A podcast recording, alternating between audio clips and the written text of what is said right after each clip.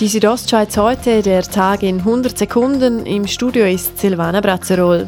Das E-Voting-System der Post ist einen Monat lang getestet worden. Dabei wurden Sicherheitsmängel gefunden. Bund und Kanton werden nun die Testergebnisse analysieren, sagt der Bündner Kanzleidirektor Daniel Spadin. In der Folge wird die Bundeskanzlei dann äh, prüfen, ob man äh, am System Anpassungen vornehmen muss oder nicht.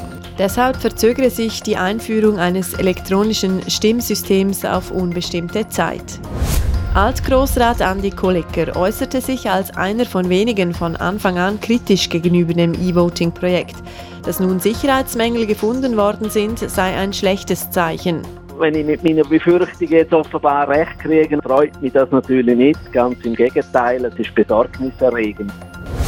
Umweltverbände kritisieren den Energierichtplan der Stadt Chur. Er sei nur halbherzig, zu gaslastig und die Energiewende werde damit nicht schnell genug vorangetrieben.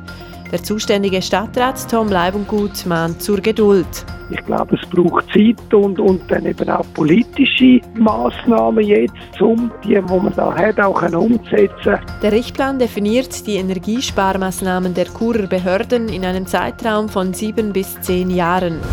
Die Gemeinde Scharanz hat laut dem Amt für Raumentwicklung des Bundes neuerdings zu viele Zweitwohnungen.